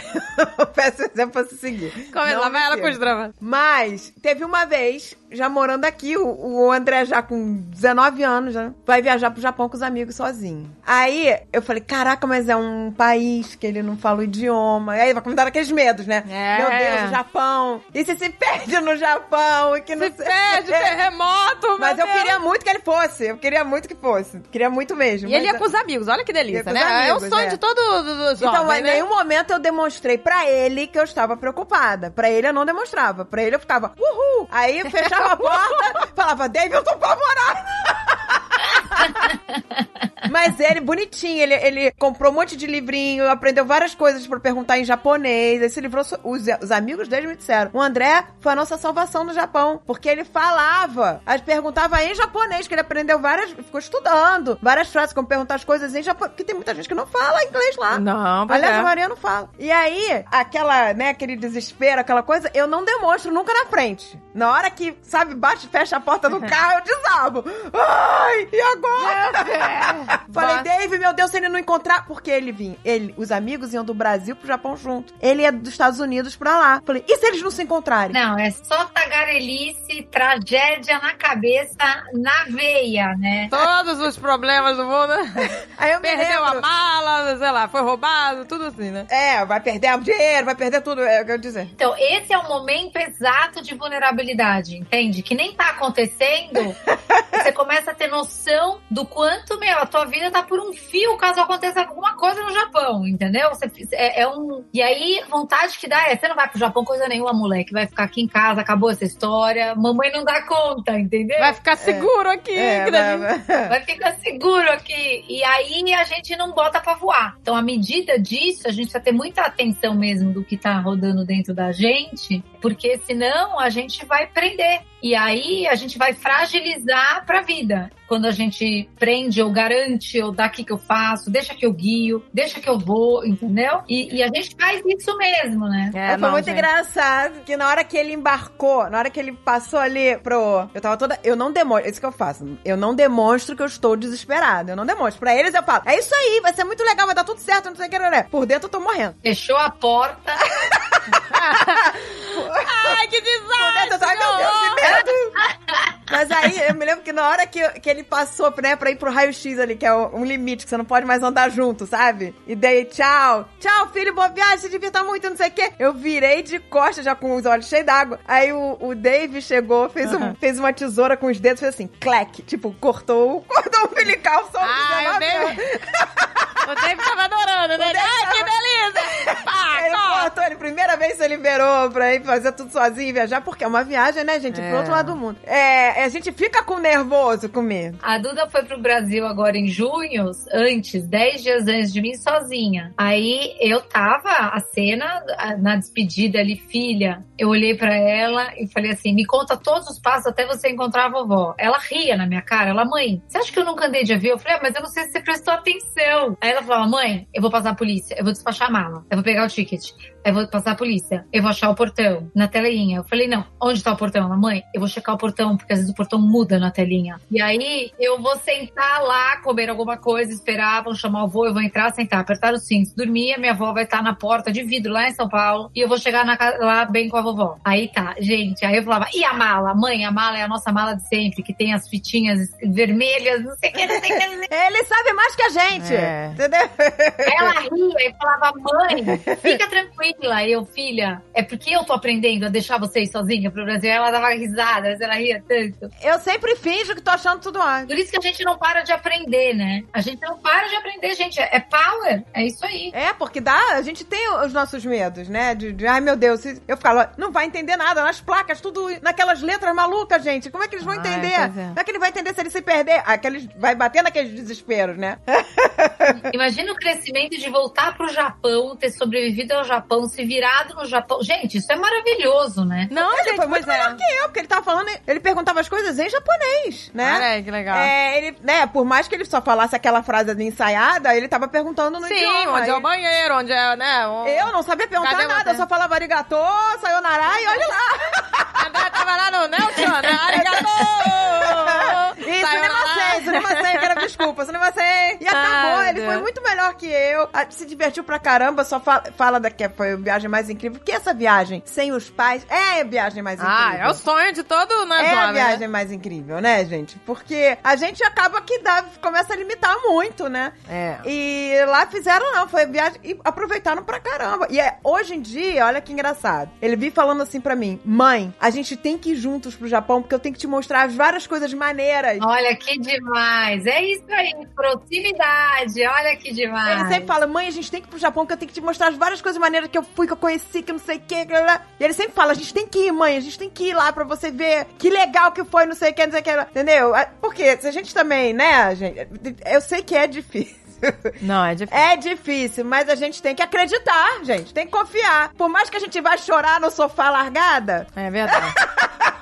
a gente tem que acreditar que vai dar tudo certo. Podia dar coisas erradas, pode dar ah, dentro de casa. Exato! Pode dar na esquina de casa. E, gente, e coisas erradas, pensa as viagens que a gente já fez na vida, ou qualquer coisa que você já tenha feito na vida. A parte mais divertida, depois, que nos une, inclusive, é a gente lembrar os perrengues todos que a gente já passou. Só os perrengues, Pois é. é. Na hora a gente se desespera, depois a gente ri de tudo. Perrengue vai gerar jogo de cintura, perrengue vai gerar você descobrir que você é capaz de lidar com coisas inesperadas. O perrengue é um baita aprendizado também. Então, Essa vida linha reta que a gente quer pros nossos filhos, gente, ela é perigosa. Por quê? Porque a vida não é uma linha reta. Tem altos e baixos, tem curva, tem buraco, tem subida. E é maravilhosa essa vida, com tanta coisa que a gente aprende. Olha como a gente vai se tornando mais capaz, mais responsável, mais leve, é, aprendendo a lidar com os pensamentos, aprendendo a fazer escolhas, aprendendo a, a lidar com problema, porque a gente vai ter problema na vida, né? Exatamente, Exato, é exato, assim. Exato, vai ter, gente. Não tem como você me ver no mar de rosas. Impossível. Pois é, não,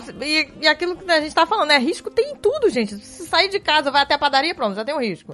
Se ficar em casa, também tem o risco. Se ficar em casa e morrer, sei lá, do coração. Então, assim, se a gente parar de fazer tudo, né, por causa com medo dos, dos riscos, claro, a gente vai controlar. essa mãe, né? essa mãe que levou a criança pra um piquenique. É. Chegou na hora, falou: você não pode comer, você vai almoçar. Então não leva a criança pro Então, piquenique. pois gente. é, foi o que a gente falou. A gente, eu levou falei- pro piquenique, a criança não pode comer nada no piquenique. Não pode. Aí então o- faz outro rolê com a criança. Não, aí o menino tossiu do lado, ela já afastou o filho de perto. Eu Falei, como é que ela vai controlar todas as tossidas encatarradas das crianças? Não vai, entendeu? Não, e na escola, na escola, vai, gente, na é. escola vai comer, vai comer o pedaço do lanche que o amigo que tossiu Pois é. tá oferecendo. Ó, o grande desafio é, a gente é capaz de acolher essa mãe? Claro, porque a gente sabe exatamente o medo que ela tem. Pois é, eu, eu, Eu falei pra Agatha isso, eu falei, Agatha, você tem que falar pra ela, não, não, não, não, deixa a sua filha, deixa. Assim como a sua amiga falou, não, deixa é, a Gisele. pois é. Tem que começar a fazer Eu isso com tinha muita mãe. vontade, pois é, de, de, de não, falar não, isso com ela. deixa, deixa ela. Não, mas às vezes não precisa nem falar deixa. Às vezes é falar, meio é difícil pra caramba, nossas filhas estão crescendo. É difícil a gente ver elas indo dando conta das coisas. Mas, meu, elas dão conta. Deixa ali, você vai ver que ela consegue. entendeu? Boa ideia, porque eu sinto, eu sinto empatia por ela, sabe? Eu sinto vontade de. É lógico, a gente sente tudo a mesma coisa. É, eu não fico assim, tipo, ai, que, que mãe chata que a pessoa. Não, eu fico assim, olhando pra ela e falando, poxa, eu queria ajudar essa pessoa, eu queria fazer essa mãe. É, porque é sofrido. Sabe por quê? Porque a gente não tem esse controle, a gente não tem esse controle todo. E a hora que você vai constatando isso, a, a resposta imediata é você tentar pegar o controle de volta. Só que isso vai ficando muito difícil. E isso vai ficando é, muito pesado para quem essa, a, a criança provavelmente está carregando o coração da mãe onde vai mesmo. Então fica muito difícil. A criança começa a pensar que ela não é capaz de fazer porque a mãe está sempre tão assustada, então ela começa a não ir, a não fazer, a não pular, a não andar, a não nada, né? E também existe o contrário, né, gente? Existe a, o pai que incentiva demais, vai, vai, vai, e a criança tem medo. Também tem isso. É, pois é. Isso,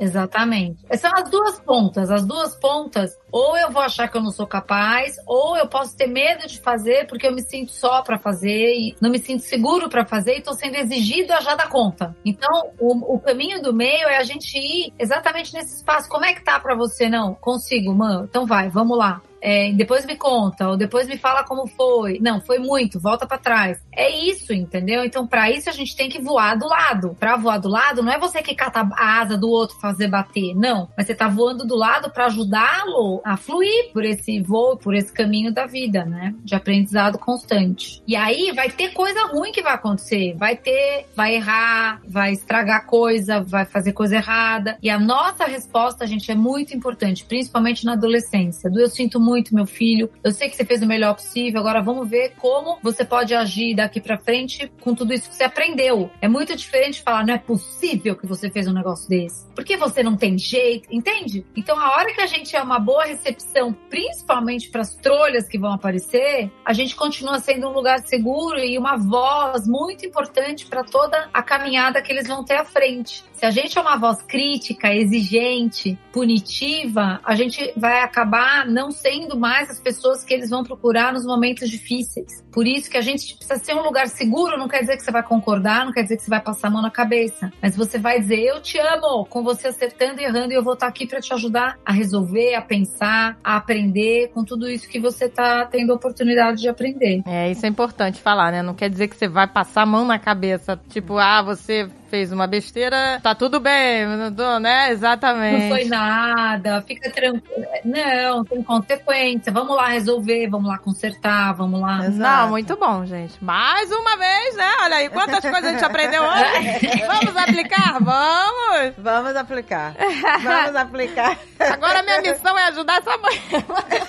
vamos, vamos ajudar essa mãe. Gente, vamos tadinha, vamos já. Olha, ela é tão preocupada. Vou falar a última coisa agora. Ela é tão preocupada que eu falei, gente, ah, que legal, olha, eu, vou, eu falei pra ela, né? Vamos fazer, ó, festinha lá em casa, hein, com as crianças, com as amigas. Vamos fazer festinha lá em casa. Vamos chamar. Aí ela falou assim pra mim: talvez não chama muita gente, não, só duas tá bom. ela tá querendo, né, organizar a minha festa. Agora, ela só duas crianças tá bom. Eu falei, não, gente, mas eu vou fazer uma festinha. Uma festinha, não é festa de aniversário, uma festa, uma festinha. E vou chamar todas as crianças e vou chamar ela só pra ver a reação dela quando ela chegar. Que ela vai ficar desesperada. É, porque assim, imagina, imagina na cabeça da criança, a pessoa que eu mais confio tá dizendo que tudo é perigoso e eu tô correndo risco o tempo todo. Então, assim, eu começo a achar que tudo é perigoso, eu começo a ter medo de tudo. Começa. Tadinha, pois é. Né? Então, isso é muito sério mesmo. E, e óbvio, né, a gente no fim do dia tá protegendo eles da dor, porque a gente não aguenta a dor de vê-los doer. Então, Deus nos ajude pra gente conseguir caminhar ao lado deles, sendo um bom estímulo mesmo, sendo sendo uma boa notícia de você estar tá aprendendo, é, de chamá-los para a vida com responsabilidade e uma vida é essa, uma vida de aprendizado. É na vida de todos nós é assim, na deles também é. Ué, se você deixar nada acontecer com ele, aí nada vai acontecer com ele. Não seria bacana pro Eno. Mais uma vez! Mais uma vez, mas é, gente, que agradecer olha, é, é, como a Dani falou, eu sentia tanto medo de, ah, que vai perder o avião, que não vai saber o portão, que não sei o que, não sei o que lá. Mas foi, esse medo foi só na primeira vez vez. Porque se deu certo pro Japão, hoje em dia eu não tenho medo que viaje pra lugar nenhum. Falei, pô, se ele conseguiu no Japão não perder o avião, com todas aquelas letrinhas malucas, não sei o quê, é, saber o portão, etc. Agora sabe qualquer lugar. Hoje em dia o André viaja pra cima e pra baixo, vai pro Brasil, volta, vai pra, vai pra entrevistar, sei lá, Tom Cruise em Los Angeles, volta, vai não sei onde, vai tudo sozinho já. E se perder o avião, vai perder como a gente já perdeu. Exato, exato. Né? Não é não? Não, eu com a Duda, eu com a Duda com o carro foi assim, ela foi primeiro almoçar fora com uma amiga. Primeiro dia eu fiquei meio, ah, meio, meio chegou, cheguei, ai que coisa, estacionou, estacionei, é claro, mãe que eu estacionei. Ai tá, filha, que ótimo. Aí o Rogério gargalhando da minha cara, tipo, Dan, deixa ela. Eu não, realmente deixa ela, ela é capaz e tudo. Mas é muito esforço dentro da gente, esse que é o ponto. É muito, é muito, é muito Pois engraçado. é. É um esforço mesmo, porque se deixar, vai falar, não vai não, não tá pronta, fica aqui, deixa que a mamãe te leva. Bom, aí segundo dia foi até a universidade, que ia encontrar um pessoal lá que tava organizando as coisas, voltou de noite. Aí o check, de noite já foi, voltou, bonitinha de noite, ótimo. Terceiro dia caiu chuva, uma chuva gigante, na chuva já foi também. Já pegou chuva, trânsito, noite, de dia, e aí eu falei, check, tá voando, entendeu? Pronto, deixa aí. Mas é um processo dentro da gente, como é um processo dentro deles. Mas a nossa postura de dizer, vai lá, você é capaz, você vai se perder, já se perdeu, já se encontrou de novo. Tudo isso é um processo que a gente está acompanhando e óbvio que aprendendo também, mas a gente precisa ter fé de que eles são capazes de aprender e é na experiência que isso tudo vai acontecer. Então, se a gente trancar dentro de casa, não vai acontecer nada. E se a gente jogar solto na experiência, talvez seja muito. E aí tem o efeito de não quero mais, porque foi muita coisa. Então, e ajustando a medida é o nosso grande desafio e acolhendo, né? Tudo de maravilhoso e tudo de difícil que vai acontecer. Pois é, olha aí, eu vou terminar até o programa com uma. Lembrando. Eu não me lembro direito a frase do filme do Nemo, que o, o pai tá procurando o Nemo, né? E, e- Ah, é verdade. E aí ele fala, eu não, né, eu não podia deixar nada, eu não quero que nada aconteça com ele, podia deixar nada acontecer com ele. Aí a Dory fala, poxa, mas isso é ruim. Aí ele, como assim ela? Se você não quer que nada aconteça com ele, nada vai acontecer com ele. O puta, que frase sábia, né? Não, gente, procurando isso. Nemo é fantástico. Eu amo. Nada vai acontecer com ele. Exato. Então, sabe, a vida, né, Vai ser muito uma legal. vida vazia. Uma vida Imagina vazia. que horror. Nada acontecendo. Exatamente. Muito, Né? muito bom. Assim, adorei essa frase do filme. Achei muito, muito legal. Olha que, olha que legal, eu fui pegar aqui frases do filme. Tem uma que fala: quando a vida te decepciona, qual é a solução? Simplesmente continue a nadar. É, É, isso aí. continue a nadar. Continue a nadar. Continue a nadar, meu amor. É, galera. E que bom que nossos filhos foram feitos para nadar e a gente pode nadar ao lado deles nessa vida, sempre sendo um lugar seguro para voltar. Então que eles vão mesmo, mas a gente vai estar aqui apoiando, amando e ajudando a, a ajustar o caminho quando necessário. É isso aí, meu amor. Verdade. Continue a nadar.